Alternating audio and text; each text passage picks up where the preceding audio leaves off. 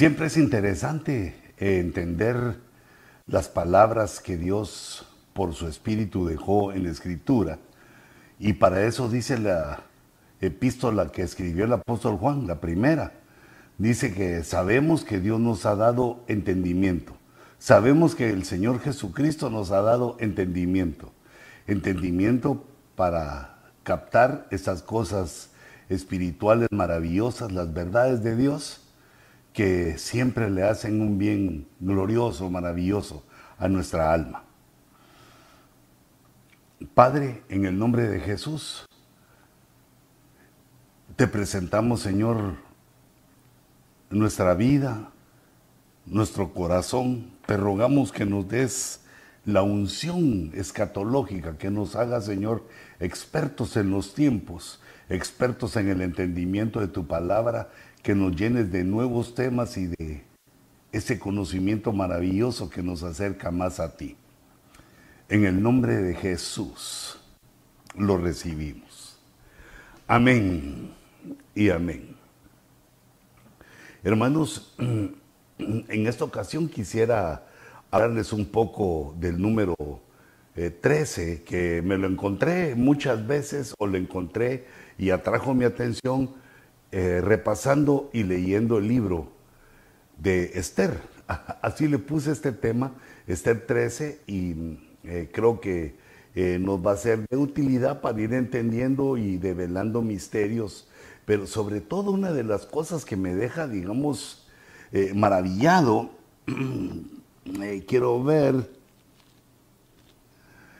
que me deja maravillado de la escritura es como, como nuestro intelecto, que Dios nos lo dejó y ha, influido por el Espíritu Santo, eh, dirigido por el Espíritu, encuentra o le saltan a la vista esos diseños, esas palabras, esas frases, esa esa forma que Dios bordó, por así decirlo, como costuró eh, su, palabra, dejándonos diseños que eh, alimentan nuestra fe y nos dan el respaldo para entender que la mano poderosa de Dios está sobre estas letras, bajo estas letras y que las dejó a nuestra disposición. Nos dejó la mente de Cristo para que nosotros pudiéramos eh, eh, con nuestra mente, en buscar en ella, buscar en las palabras que representan la mente de Cristo, la de las 66, los 66 libros de la Biblia, buscar allí y encontrar eh, cosas maravillosas, porque esto nos abre la ruta a lo verdadero, a la verdad. Podemos discernir o nos enseña a discernir entre las cosas que Dios ha hecho y cómo el adversario ha procurado eh, digamos, eh, sin autoridad, tomarlas para sí y defraudarnos a nosotros en el conocimiento de la verdad.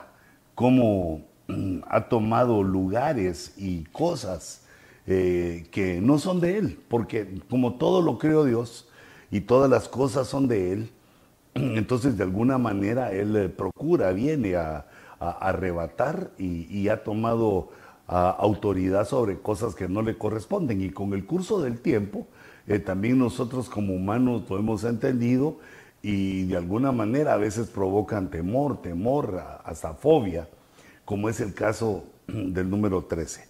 Por eso yo quisiera eh, platicarles un ratito de esto porque, eh, digamos, el número 13, o, como todos los números, esto pues nos lo enseñaron en la escuela, ¿verdad? Que mm, todos los números son, eh, como dijéramos, todos los números tienen una parte positiva y una parte negativa. Yo, creo que estoy ya metido para que, pues, eh, correcto, sí. Entonces, eh, bueno, ahí saqué el número 13 con todo, ¿verdad? Pero lo que quería decir es que tiene un aspecto negativo aspecto menos le puse ahí. Y entonces cuando lo vemos en el aspecto menos, vemos cómo el adversario tomó ese número, lo, agarró para mostrar eh, rebelión, eh, cosas o falso profeta. Bueno, dos cosas. El significado del número 13, nosotros lo, vemos eh, como el número 13 significa como que el número 13 significa rebelión. Pero cuando vemos el número 13 aplicado en la escritura, eh, con este rema maravilloso que nos enseñó hace mucho tiempo el apóstol Sergio Enríquez, eh, que Dios lo, bendiga y lo tenga pues eh, en plena recuperación de su salud por una reciente operación que tuvo, que el Señor lo, lo tenga ya sano en su espaldita. Pero digamos, esa enseñanza que nos dio me hizo a mí revisar, eh, bueno, él prácticamente lo enseñó y yo lo confirmé yendo uno por uno, que los capítulos 13 de la Biblia, todos hablaban de un falso profeta. Aunque no todos los libros de la Biblia tienen, eh, digamos, número 13, no tiene capítulo 13. Por ejemplo, las tres damas que hemos estudiado, las tres damas que se casan, eh, la dama de Cantares, la Sulamita, Ruth y Esther, ninguno de los tres libros tiene capítulo 13, porque no están influidas por el falso profeta. Pero en todos los demás libros de la Biblia que tienen capítulo 13 vemos los distintos aspectos del falso profeta, eh, de alguna manera, o, de los falsos profetas, porque es diferente. El falso profeta es el, personaje que Dios nos revela con la escatología que ha de aparecer, eh, digamos, al final de los tiempos, eh, abriéndole el camino a la manera negativa de Juan el Bautista, como el profeta que le abre el camino a Jesús, y este del lado de las tinieblas, el falso profeta abriéndole camino al anticristo. Pero qué extraordinario, qué, qué eh, cosa más hermosa este diseño de la Biblia, que en los capítulos 13 nos van hablando, algún punto nos van diciendo del falso profeta, y bueno, pues ese es un estudio maravilloso, eh, un poco largo acerca del falso profeta, que, pero eh, no tiene desperdicio, tiene muy buena, eh, digamos, la capacidad de conocimiento que nos da acerca de este individuo que debe ser que ya está en el mundo haciendo su trabajo. Pero yo quisiera referirme a esto, porque bueno, el, número 13, estas dos funciones, como número 13 y digamos en este diseño que también es digno de mencionar que los capítulos 13 nos hablan del falso profeta. Pero en el aspecto positivo, que casi nunca lo hablamos, el aspecto positivo del número 13 es el amor. Por ejemplo, digamos, a los 13 años, eh, los eh, niños hebreos los consideraban que habían madurado ya lo necesario para celebrarle la fiesta aquella bar mitzvah, eh, la fiesta en la cual, digamos, los padres consideran a su hijo ya con la madurez para entrar a, la sociedad. Y, bueno, bar mitzvah significa hijo del pacto, como que entran a la sociedad que, eh, digamos, se conoce del pacto que Dios ha hecho con ellos y ahí fluye que es la edad de los 13 años. Eh, es decir, el número 13 nos va hablando también del lado positivo que está en el amor, como también lo vemos en la primera epístola que Pablo eh, escribió eh, a los Corintios, donde el capítulo 13, gran parte del capítulo es una expresión tan hermosa, tan profunda, no solo expresión, sino definición, concepto, la sustancia eh, del amor y muchas de sus características. Muchas de las características que eh, a veces nos perdemos en la grandeza y, en la profundidad del amor, eh, que es divino, el amor es divino, porque la Biblia dice que Dios es amor. Y el número 13 del, del lado positivo representa eso también el amor, como les decía en estos casos. Y también, como les ponía aquí en el, eh, en el estudio, que la palabra amor, ya cuando la queremos ver ya más profundo, la, palabra amor, cuando le aplicamos a las letras hebreas la gematría, es decir, que cada letra hebrea tiene eh, un valor numérico y lo sumamos en la palabra amor, resulta que da también el número 13. El valor numérico en gematría de amor es número 13. Entonces, para que nosotros tengamos, digamos, un equilibrio, que no solo el 13 eh, digamos, sea para lo malo, para la rebelión o lo del falso profeta, sino que también en el aspecto positivo se mueve a nuestro favor. En, en el curso de la vida se le ha dado más atención al 13 como, eh, digamos, en nuestra cultura gentil se le da eh, al 13 más al lado de lo malo. Lo han usado y, lo usan en brujería, el mal, ¿ah? el mal, la maldad, el enemigo, eh, en las cosas esas de la tirada de cartas, las cartas de tarot, todo lo que es así del adversario, el 13 es muy socorrido, lo utilizan mucho desde el punto de vista que estamos viendo ahorita, que en lo negativo habla de rebelión, porque ahí el hecho de buscar un conocimiento en esas cosas, en la brujería, la hechicería, las cartas, toda esa serie de situaciones que Jehová nuestro Dios aborrece y que reprendemos en el nombre de Jesús, debemos de entender que nosotros no debemos eh, acercarnos a ninguna de esas cosas. Pero, eh, digamos, eh, la gente sin Cristo, la gente normal, los que no conocen a Dios, han llegado hasta desarrollar una fobia con el número 13 de tal manera que hay edificios que no tienen el número 13, eh, no lo ponen, eh, se saltan el número 13 y se ha estudiado aún en psicología esa fobia irracional, ese temor irracional, irracional al número 13 al pensar que atrae la mala suerte o que eh, también con la mala suerte no solo rebelión, que atrae la mala suerte y que viene el mal por culpa del número 13. Pero nosotros debemos ser liberados de eso. Ese temor irracional se llama triscaidecafobia. Así lo puse hasta arriba, mira. Triscaidecafobia. Es el miedo irracional al número 13. Eh, eh, pero lo mencionaba, aunque es un poco desconocido para nosotros, pero lo mencionaba porque hasta dónde llega, hasta dónde llega esta situación.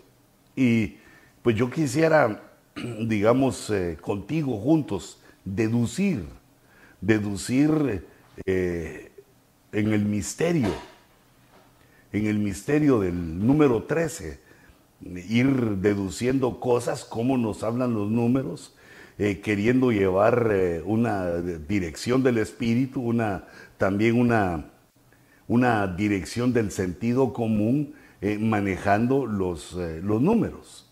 Y entonces como habíamos quedado que Dios es amor y que una de las formas en que lo definimos y lo adaptamos al número 13 o lo conectamos al 13 es porque la palabra amor en gematría, en esas operaciones eh, matemáticas bíblicas que eh, pues nos, lo, la enseñan los, los hebreos, que son los hebreos los que las descubrieron y, y nosotros se las no, robamos, no, pero las descubrimos también y las aplicamos. Pero eh, si lo notas ahí en mi, eh, en ese escrito que te hice, entonces si Dios es amor, yo quiero deducir del número 13, digamos, algunas situaciones. Por ejemplo, eh, sabemos que el número 13, digamos, en gematría, lo que tendríamos que hacer es sumar los dígitos. Es decir, sumar 1 más 3 y entonces en gematría, el 13 eh, se vuelve 1 más 3 y eso es igual a 4. Eh, eso lo hago aplicando la gematría. Y entonces ahora ese número 4 le doy un sentido. Y nosotros sabemos que en el aspecto profético, el número 4 significa las cosas que han de suceder en la tierra. Es decir, una visión mm, profética, cosas que han de suceder en la tierra porque el número 4, digamos, habla de tierra, norte, sur, este, oeste. el número 4 encierra muchas cosas de la tierra, aunque ya poniéndole la lupa eh, aumenta el número de, cosas, pero las fundamentales, digamos, como lo, la forma en que nos orientamos al norte, al sur, al este o al oeste. Pero también el número 4 eh, se convierte en el equilibrio o tiene un significado de equilibrio que también ese lo descubrimos en la Biblia cuando vemos a los seres vivientes que tienen cuatro facetas. Ah, tiene un rostro de águila, no, un rostro de león primero, digamos. El león al frente, digamos, eh, eh, imaginándome ese ser viviente, y atrás está el becerro, cara de becerro. A un lado tiene la cara de águila y la otra cara de hombre.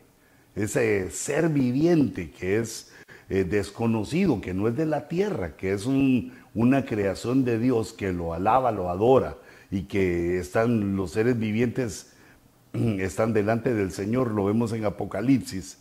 Pero ese número cuatro nos da el equilibrio, es decir, el equilibrio entre el león, que es el rey de las fieras, el que eh, dice la Biblia que nunca hace, eh, toma retroceso, que nunca se hace para atrás. Y atrás está el becerro, que es el animal del sacrificio, que ese no, no, no, no pelea, es el que es pacífico. Y está el águila que sabe volar alto en las alturas, eh, el águila que sabe conocer de, o estar en los ambientes espirituales y divinos, y la otra cara es lo humano, lo que está pegado a la tierra.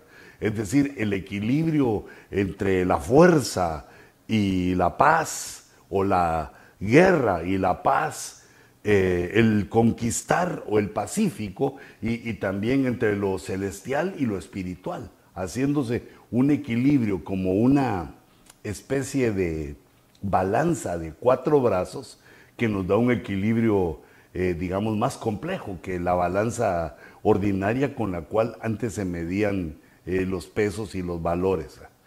Antes de que nos inventáramos toda la tecnología, que solo con poner algo sobre eh, el lugar adecuado, ah, hay un relojito que dice cuánto es que pesa el objeto como lo vemos en los aeropuertos, en las, eh, ya en muchas de las, o con las balanzas de la casa que nos dicen la verdad de cuántas libras hemos aumentado.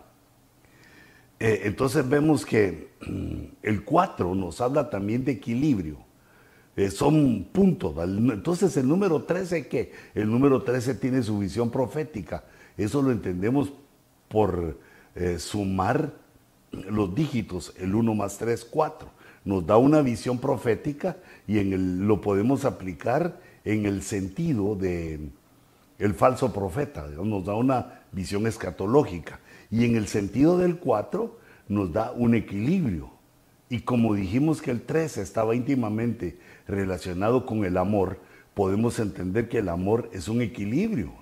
El amor es una entrega inteligente. El amor también es un sentimiento pero que debe llevar equilibrio, porque sin el equilibrio, digamos, en lo humano, el amor se desborda y nos hace cometer errores y nos da alguna ceguera para no ver cosas. Pero eh, ese, en ese sentido, ahí va el consejo, pero el punto es que el equilibrio mantiene un amor, porque, eh, perdón, el amor es un equilibrio y eso lo podemos deducir, eh, digamos, no del conocimiento del amor solamente, sino lo deducimos eh, viendo el número, viendo el número y los dígitos. Bueno, pero espero haber explicado esto bien, si no lo, lo tenés que volver a ir otra vez, pero creo que sí, está, correctamente explicado. En el equilibrio por una faceta y en el otro las cosas que han de suceder en la tierra, lo profético.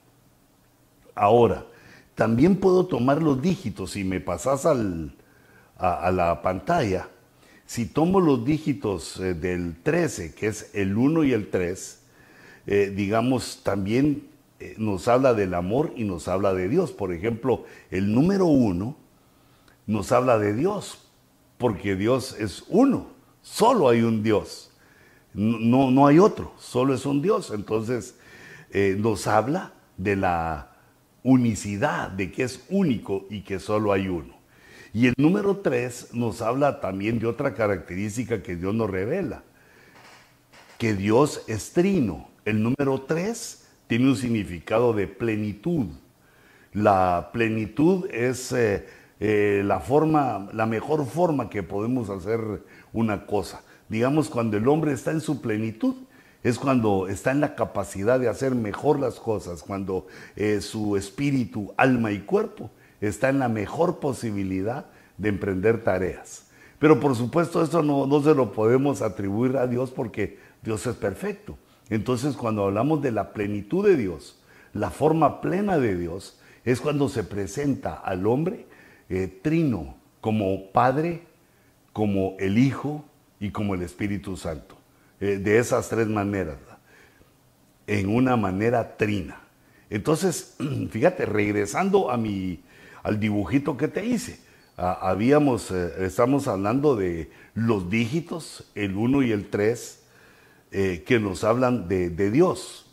Y también podemos entender que el número 13 lo tomó el Señor Jesucristo estando aquí en la tierra, porque, digamos, era Él y sus doce discípulos. Otra forma de ver el 13, digamos, matemáticamente es 12 más 1.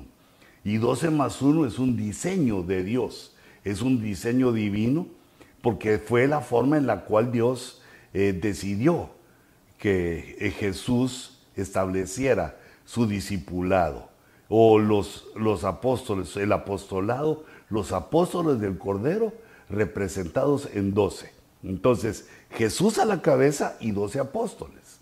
Y por ese, para mantener ese diseño vemos que eh, inmediatamente al Judas fracasar y eh, suicidarse y, ahorcarse, entonces eh, los discípulos buscan al que iba a llenar de nuevo, al que iba a completar el diseño, y entonces hacen las suertes para que Matías llegue Mati, el hermano Mati, el apóstol Mati, llegue, Matías llegue a completar el número de 12 apóstoles del Cordero encabezados por el Señor Jesucristo. Jesús y los 12.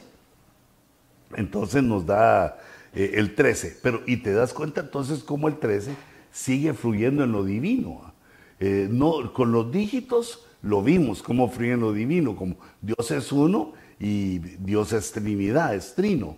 Y luego también cómo Jesús vuelve a tomar ese, ese, digamos, modelo, ese diseño del número 13 para establecer eh, el discipulado con el cual conquistaría el mundo. Eh, fueron sus discípulos y también apóstoles, y los apóstoles con los cuales también conquistaría el mundo. Eh, mira qué interesante, y esto ya lo veníamos viendo, digamos, desde el Antiguo Testamento, cómo Dios venía mostrándonos ese diseño del 12 más 1 o, ese misterio del 12 y que había siempre pues una cabeza. Por ejemplo, Jacob engendra las 12 tribus de Israel. Aunque luego solo se mencionan las 12 tribus de Israel, los 12. Pero cuando se ve el diseño es que los 12 salieron de los lomos de Jacob.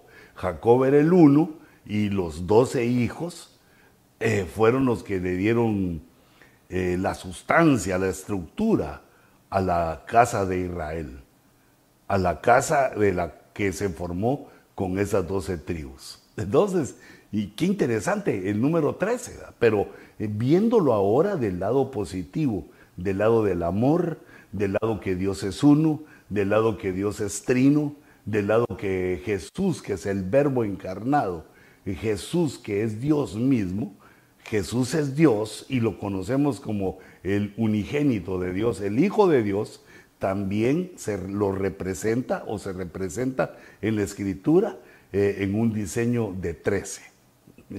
Yo, para mí esto es algo eh, hermoso, es algo maravilloso solo. Mm, bueno, quisiera agregar pues algunas cosas con respecto al número 13, eh, porque ahora lo vamos a ver en el libro de Esther. Eh, resulta que en el libro de Esther, eh, digamos, esa, ese libro judío que está basado en una situación que ocurrió mientras estaban mm, en la diáspora en Persia, que fueron perseguidos, digamos, pues se nota que no estaban haciendo nada, solo prosperando en Persia, pero fueron perseguidos y de alguna manera, tras bambalinas, sin que se diera cuenta el rey, eh, el malvado Amán, como dice la escritura, eh, toma la forma o la figura diabólica, la figura del anticristo y empieza a querer destruir al pueblo de Israel. Como, eh, digamos, tal vez diría algún hebreo, que eso no es nada nuevo, porque han deseado destruir a Israel, pues ya muchas veces. En la Biblia se conoce muchas veces, y pues sin dejar atrás a, Hitler y a otras, eh, a la Alemania de Hitler, la Alemania nazi, y también a, otros que los odian, a los musulmanes, y hay varias, varias razas que aborrecen a, los hebreos, pero mm, esto no es de ahora, viene desde mucho tiempo atrás, eh, sin embargo, pues Dios los ha cuidado, Dios los ha protegido, y ahí está la nación, surgida en 1948. Pero resulta que entonces, fíjate eso, tremendo del número 13, que aparece varias veces repetido en el libro de Esther. Como ya le dimos alguna aplicación, lo podemos tomar al estudiar esto como el 13 de forma negativa, eh, la rebelión, la rebelión, el falso profeta que está actuando ahí, eh, la maldad contra ellos, o bien se puede ver eh, de acuerdo a como Dios nos esté mostrando el ángulo, la perspectiva que Dios nos dé, lo podemos ver también como el amor, el amor de Dios, el amor divino.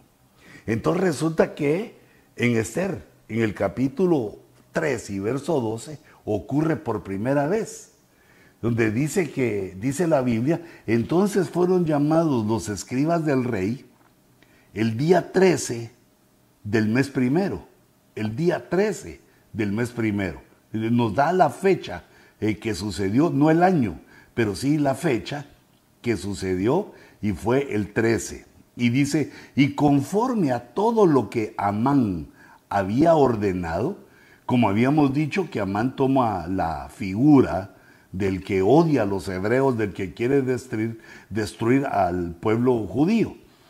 Y conforme a todo lo que Amán había ordenado, fue escrito a los sátrapas del rey, a los gobernadores que estaban sobre cada provincia y a los príncipes de cada pueblo, a cada provincia conforme a su escritura, a cada pueblo conforme a su lengua. Eh, digamos, estas eh, palabras, esos pensamientos nos dan a entender en la figura que es algo mundial, porque eh, estamos viendo en la perspectiva de que el 13 es las cosas que han de suceder en la tierra, la perspectiva profética o escatológica. Y aquí, entonces aquí vemos no solo que se levanta un malvado, digamos que en el futuro lo vemos, o en la escatología lo vemos como el anticristo, se levanta el, el malvado y eh, se mete, logra penetrar en la ley humana, eh, lo escriben los sátrapas, los abogados, los expertos en la ley, los gobernadores, dicen los que tenían la autoridad, eh, se mete ahí con ellos, digamos como engañando, como utilizando la estrategia del mal que es el engaño, y, pero empieza a decir que a los príncipes de cada pueblo, a los gobernadores de cada provincia, porque es que esto te lo repito porque me da la idea de que es algo global. En ese momento era el imperio mundial eh, que eh, ocurría, por eso había gobernadores de provincias, príncipes de cada pueblo, y a cada provincia, conforme a su escritura, habían varias escrituras, como de hecho ahora lo vemos en el mundo, con las naciones, idiomas, escrituras. Entonces se manda, eh, el día 13 surge este edicto que dice, está escrito en el nombre del rey Azuero y sellado con el anillo del rey. Eh, esto más, más o menos, no, no más o menos, sino lo que quiere decir es que esto Dios lo autorizó. Este ataque que se va a sufrir en el tiempo de la tribulación, ese ataque que va a sufrir el mundo hebreo en los siete años eh, de tribulación, aunque de distintas cosas en los siete años, eh, va a haber, eh, va a ser porque Dios lo permite, porque ya es parte de un plan que Él desarrolló para atraer a los judíos a Él. Porque cuando uno está en problemas así, tan graves como estos de la persecución, porque ese edicto decía que se le autorizaba a todas las naciones que vivían en el reino de atacar a los judíos y de destruirlos. Les daba permiso el edicto de matarlos. No solo, bueno, quiere decir, así implica, destruir a la nación era matar a, los judíos. Y entonces, eh, en estos versos del 3.12 vemos eh, el plan malévolo que nos revela la Biblia en el tiempo final, en el tiempo de la tribulación, en medio de guerras, de hambrunas, de plagas. el pueblo de Israel está siendo perseguido. Y como en ese momento, eh, digamos, la iglesia consagrada, la iglesia que participó en el rapto y alcanzó el nivel eh, que Dios le había solicitado, le había puesto, ya no está en la tierra. El templo del Espíritu Santo eh, voló, se fue, y entonces en la tierra queda la iglesia que está queriendo repuntar, sacar retrasadas, y el pueblo de Israel en el mismo trato. Eh, porque los enemigos nos ven iguales, como religiosos, tanto judíos como cristianos nos meten en el mismo eh, plato, pero no es así. Eh, aquí lo vemos, que esta persecución va a ser mundial. Va a ser mundial, Dios ya la permitió, la selló con su anillo, Él la permitió, eh, ya está Amán en su lugar, ya se firmaron las cosas de la ONU, los, los que manejan la, legalidad del mundo, ya se hizo efectivo y entonces queda sellado para que en, un tiempo adelante, que ahorita lo vamos a leer, eh, que es el mes 12 y otra vez el día 13, que en ese día se pueda, o es el día en el cual se autoriza a destruir a la nación. Eh, o sea que aquí el 13 va involucrando, eh, nos va enseñando eh, las cosas que han de suceder en la tierra y también nos va enseñando la rebelión, cómo la rebelión diabólica se mete a la tierra engañando al hombre, poniendo o influenciando al hombre, el hombre contra el hombre el hombre empobreciendo al hombre, el hombre matando al hombre, el hombre eliminando al que, al que piensa diferente a él y el hombre eliminando la verdad, es decir, la influencia diabólica que pone a luchar a los hombres para que nos destruyamos entre nosotros, entre nosotros mismos, aquí tipificado. Pero luego dice, y ya aquí habla de la destrucción, en el 12-13, el mes 12, del día 13. Y dice el verso 13 del capítulo 3, dice, y se enviaron cartas por medio de los correos a todas las provincias del rey para destruir, matar y exterminar a todos los judíos. Fíjate cómo estaba decidido, de, tres maneras, de con tres palabras lo definen, destruir, matar y exterminar. Pero uno pensaba que el exterminador solo estaba en Hollywood y en el cine. Aquí se utiliza eh, la palabra exterminador para hablar de, los enemigos de Israel y de aquellos que son influenciados eh, por el adversario, porque habían leído el edicto, habían leído las cartas que se habían mandado eh, para que el 12, en el mes 12 y el día 13, pero ¿dónde dice eso?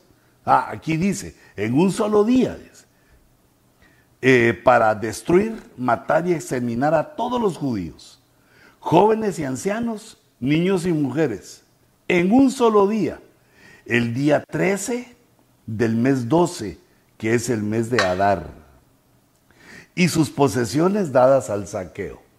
Eh, digamos, el botín del vencedor, lo que se ofrece de, pues, en la lucha, eh, eh, cuando no se pagaba a los soldados, o aunque se les pagara, es que lo que se encuentra en el campo de batalla, lo que el muerto ya no puede reclamar, pues es tomado como botín de guerra, aquí en este caso.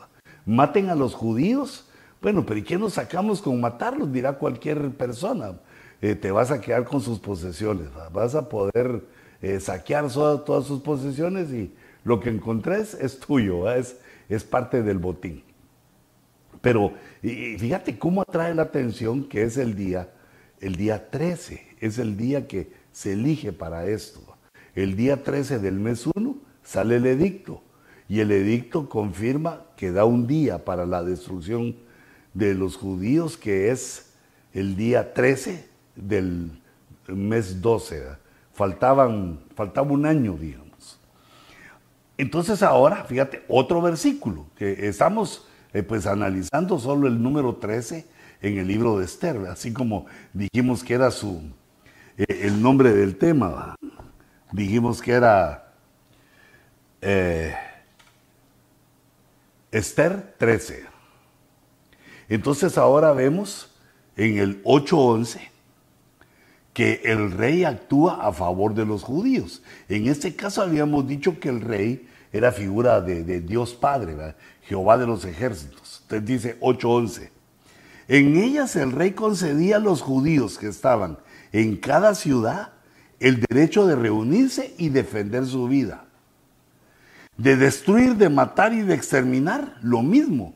Lo mismo que había escrito Amán contra los judíos, ahora por medio de Mardoqueo y el consejo del rey, eh, dice también lo mismo. Se da la orden de destruir, de matar y de exterminar. Se da el derecho a los judíos de reunirse y defender su vida. Para destruir, matar y exterminar al ejército de cualquier pueblo o provincia que los atacare, incluso a niños y mujeres, y de saquear sus bienes.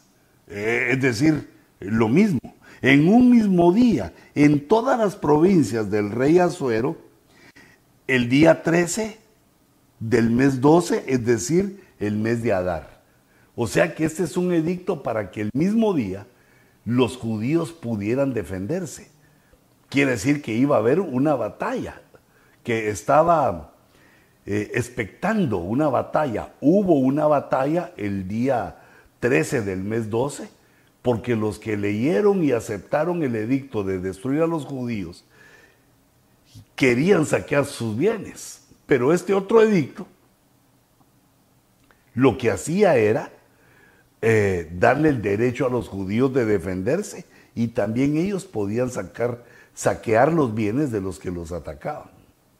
Entonces vemos aquí en el número 13, que el número 13 ya nos habla de una rebelión, pero de esta rebelión que menciona el libro de Esther es una rebelión bien compleja, de conspiración, porque hay un hombre que lo está moviendo todo, que es eh, Amán. Digamos, no es una guerra porque la nación hebrea hubiera ofendido a otra o porque la otra quisiera atacarla, sino que surge por la influencia de Amán. Y como dijimos que Amán eh, en gematría, la frase este malvado Amán da 666, lo que es otra señal ya numérica. Es otra señal numérica de que mm, eh, Mardoqueo está haciendo las veces de eh, la figura de Jesús y a este malvado Amán está haciendo las veces o la figura del anticristo. Es una batalla, aunque, pero vemos lo legal. Me parece de lo más interesante cómo se realiza la batalla legal porque se da en todo el mundo. Tiene que haber un respaldo para, para las personas, para los hombres. Tiene que haber eso legal, pero más me asombra eh, este, esta conspiración de que hay una mente maligna influenciando a los hombres, ofreciendo cosas, como en este caso se ve, que les ofrece saquear los bienes de los derrotados, los bienes de los hebreos. Y es hasta que se lanza este otro edicto en el cual ya podemos entender que eh, se van a defender los judíos, ya se les da un alto eh, para que no, no enfrenten a los judíos eh, y, no hay ese tipo de guerra. Y me pareció tan evidente y, y tan glorioso el diseño cómo se nos muestra que lo que sucedió allá eh, al poner en peligro a los hebreos es una sombra de lo que va a ocurrir en la tribulación. Y cómo también en la tribulación una mente maligna, una mente eh, ya no es ahora man, sino que en el futuro será el anticristo, acompañado del falso profeta y aconsejado por el dragón, que el Señor lo reprenda, eh, van a influenciar la mente de los hombres como lo vemos que ya eh, eh, es notorio el trabajo que se hace en muchos y, lo notamos en que las personas llaman a lo malo bueno y a lo bueno malo, lo, moral, lo honorable, lo verdadero eh, es tomado como negativo y malo. Y aquello que es malo, pues es tenido por, esas mentes, que son mentes que se han confundido.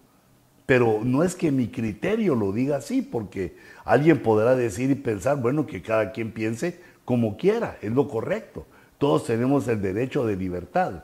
Pero en este caso vemos la influencia de una mente, una mente diabólica que para tomar todo el mundo, eh, porque esta es una sombra, que para tomar todo el mundo eh, se ha metido en las escuelas, se ha metido con los poderosos, eh, en, la, en la ONU, en, las, en las estructuras que el hombre, digamos, diseñó para encontrar, de, digamos, la forma de superar los males que hay en el mundo. Porque vemos que lo, la abundancia que hay en el mundo es la pobreza. La pobreza también el hambre. Los bienes de consumo humanos son escasos. Todo lo que eh, tenemos y todo lo que deseamos hay que fabricarlo, hay que hacerlo. Se necesita un trabajo, eh, el cambio de la materia prima. Bueno, conseguir la materia prima, transformar la materia prima y luego venderla. Es todo un rollo de mercado, de, oferta y demanda que, eh, digamos, en la que vive actualmente la sociedad y que hace que las necesidades del hombre eh, sean saciadas. Pero eh, esas organizaciones fueron creadas para eso, para, digamos, luchar contra el hambre, luchar por la salud, luchar porque no haya guerras, pero ahí permea el pensamiento. Primero el pensamiento inmoral y luego el sentimiento y pensamiento que es abiertamente contra Dios y a favor del lado espiritual de las tinieblas, de lo diabólico, de, lo, de la brujería, de la hechicería, que la toman, eh, alguna gente la toma como eh, la forma fácil de adquirir un poder mayor eh, mayor que el que tienen los demás seres humanos. Por eso me parecía muy impactante este, el número 13. Y si leemos otro poquito, entonces es el desenlace. El desenlace es la fiesta que celebran los hebreos con el Purim. El Purim se llama la fiesta, que significa suertes. Eh, recordate que siempre en hebreo cuando termina en IM es plural, las suertes, el pur, suerte, purim, que es la victoria de los judíos eh, ese día 13 del mes 12. Eh, eso lo estoy leyendo, lo estamos leyendo en Esther, en el capítulo 9 y verso 1. Dice, en el mes 12, es decir, el mes de Adar, el día 13, cuando estaban para ejecutarse el mandato y el edicto del rey, el mismo día que los enemigos de los judíos, de los judíos esperaban obtener dominio sobre ellos, sucedió lo contrario, porque fueron los judíos los que obtuvieron dominio sobre los que los odiaban. Eh, o sea que llegó el día que se había planificado, el día que había salido, eh, para lo cual habían salido los edictos. Llegó ese día y entonces al ejecutarse los edictos, ganaron eh, los judíos. Los judíos bajo el consejo de Mardoqueo, bajo el consejo de la reina Esther y también eh, con el consejo del rey Azuero. La, la, Biblia le llama Azuero. Entonces, Mardoqueo, influenciado, ayudado, logró hacer el edicto con el cual salvaron la vida los judíos de aquel entonces. Pero eso también nos da otra visión profética, porque vemos que en la tribulación, aunque se persigue duramente a, los judíos y también a los cristianos que no alcanzaron las bodas con el Cordero, vemos cómo eh, al finalizar, Dios los ayuda, bueno, no al finalizar, pero Dios los ayuda en el trayecto. Dios envía a sus ministros, eh, los ministros aparecen transformados aparecen los ministros en la tribulación y en la gran, tribulación ya invulnerables eh, en otra dimensión, ayudando eh, primero a la iglesia que se quedó.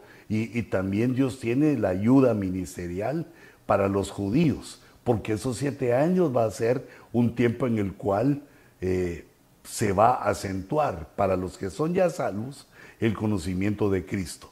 Y los que se quedaron sin salvación, como ya se cerró la puerta de la gracia, se cerró la puerta de la fe, los que no alcanzaron salvación ya no pueden, se quedar, esos siete años son, eh, digamos, de juicio para ellos, de un juicio terrible de Dios por haber rechazado eh, la sangre de Cristo, por haber rechazado al Cordero de Dios y al Hijo de Dios. Y entonces vemos que en ese tiempo eh, se realiza ese ataque según los planes diabólicos. En este caso el diamán iban a destruir a, a los hebreos. Pero resulta que no, que no pasa eso, sino que ganan los judíos. En el verso 17, 9-17, dice, esto sucedió el día 13 porque lo que estaba subrayando yo es todas las veces que aparece el 13. Esto sucedió el día 13 del mes de Adar y el día 14 descansaron y lo proclamaron día de banquete. Eh, entonces solo eh, démosle una miradita más a esto, que ahorita con la victoria de los judíos al, al ir finalizando el libro, son ocho capítulos en que aparece el 13 como una rebelión, como una conspiración contra los judíos figura del final de los tiempos. Pero a partir del capítulo 9, cuando aparece el número 13, lo podemos ver desde el otro aspecto, del aspecto positivo, que es el amor, que es eh, Dios, que Dios es amor. ¿Cómo aparece Dios para salvarlos? ¿Cómo se manifiesta Dios en la salvación, así como a Él le gusta, ya en el último minuto, a punto de ser destruidos? Eh, aparece Dios como Salvador y también en el día 13, solo que reflejando aquí otro significado, el sentido positivo que es que el 13 habla del amor, de que Dios es amor y del amor de Dios. Y entonces, con la victoria, con la destrucción de Amán, porque Amán es, eh, es colgado, es ahorcado, y los diez hijos de Amán que también son destruidos, estos diez hijos tipifican a los diez reyes que se les da autoridad por una hora con el anticristo, que lo encontramos eh, en el libro de Apocalipsis, en el capítulo 17 y 18, juntamente con la revelación de Babilonia. Aparecen esos diez reyes que han de gobernar con el anticristo por un tiempo, por una hora. Se les da autoridad por una hora. Y entonces nosotros podemos entender aquí, podemos ver cómo nos está señalando esta sombra del ataque conspirativo en el libro de Esther, nos está señalando los, los tiempos postreros, ah, en figura, en sombra. No que esté exactamente igual, sino que es una sombra, una proyección de lo que ya sucedió, eh, se proyecta la sombra con lo que ha de suceder en el futuro. Con el número 4 que dije, perdón, yo dije, creo que dije 13, el número 4 que nos habla de eh, las cosas que han de suceder. Y que aparece ese número 4 al sumar eh, por gematría las, los dígitos del 13, 1 más 3 igual 4. Pero eso lo vimos hace un momentito al principio del programa, esa forma de, de entender y manejar los números para aplicarlos aquí. Y entonces vemos algo fabuloso, que el 13 el 13, que era rebelión, se transforma en un derramamiento del amor de Dios, en una victoria eh, maravillosa para los judíos que da lugar a la entrada eh, del gobierno eh, de Esther, del rey Azuero y de Mardoqueo, porque Mardoqueo es honrado con traje real en la victoria, es honrado, honrado Mardoqueo y se le da el anillo del rey que se le había dado antes a Amán y lo había recuperado el rey, después de la muerte de Amán, lo toma otra vez el rey y se lo da a Mardoqueo, como recuperando, digamos. En este caso, Mardoqueo, figura de Cristo que entra al milenio, a gobernar en el milenio, juntamente con los judíos, después de haber resistido eso, esa conspiración. Y, también ahí aparece la reina Esther, que eh, en ese caso para mí tipifica eh, al Israel que se casa con el Padre o que se casó con el Padre, porque eh, entra en la figura, pero como es una sombra, entra en la figura Esther ya casada, de el mirto del campo a la estrella que brilla en el firmamento. Y entonces esta fiesta, esta victoria del 13, que convierte la rebelión en amor, que se, se traslada esa rebelión al amor de Dios sobre el pueblo de Israel, que en ese momento es el pueblo de Dios, sobre su pueblo. Israel es su primogénito, es eh, eh, Judá, de los, las tribus, las que Dios ama, pero en este momento nosotros somos el pueblo de Dios. Pero y aquí en esta victoria no está la iglesia viendo la, la sombra profética y está hablando de eh, Israel como la nación que gobierna en el milenio. Juntamente con Cristo, los apóstoles del Cordero, se forma un gobierno mundial dirigido por Cristo que va a durar un milenio, que es el tiempo en el cual el anticristo, eh, no, perdón, el dragón, el diablo, que el Señor lo reprenda, está, eh, digamos, encarcelado en el abismo. Le dan mil años de cárcel y cuando sale vuelve a armar otra rebelión que esa pues la debemos de ver en otro momento, que es la última rebelión antes del juicio final. Pero si regresamos aquí a Esther, a 9.17 dice, entonces que esto sucedió el día 13. El día 13 fue la transformación de la rebelión eh, por el amor de Dios en victoria.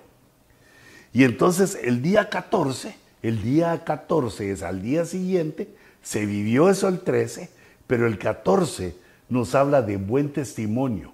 Y dice, y el día 14 descansaron y lo proclamaron día de banquete y de regocijo. Después de la victoria, entonces está del 13, viene el número 14 que nos habla de el buen testimonio, de un buen testimonio.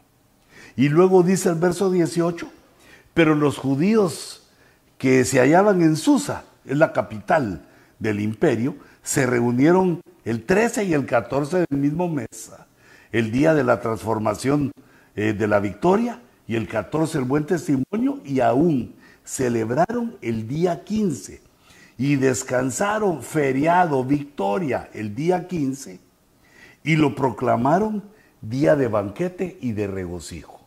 Entonces aquí podemos ver el cumplimiento de acuerdo al significado eh, numérico que después de la victoria que se realiza en el 13, viene el buen testimonio, que es el significado del 14, y en el 15, la misericordia. El 15 es un número que nos habla de misericordia. Dios nos da el buen testimonio y después en su bondad eh, los ve, y tiene misericordia de ellos eh, para que cumplirles, para que sea cumplido la promesa que les hizo, que uno de los hijos de David se iba a sentar en el trono de David, es decir, en el trono hebreo, se iba a sentar y que iba a dominar el mundo, que es prácticamente la idea que tenían los fariseos a la venida de Jesús, que no creyeron en él porque querían a este hijo de David que les entregara el mundo, pero pues estaban eh, desfasados en los tiempos y fallaron por dos mil años.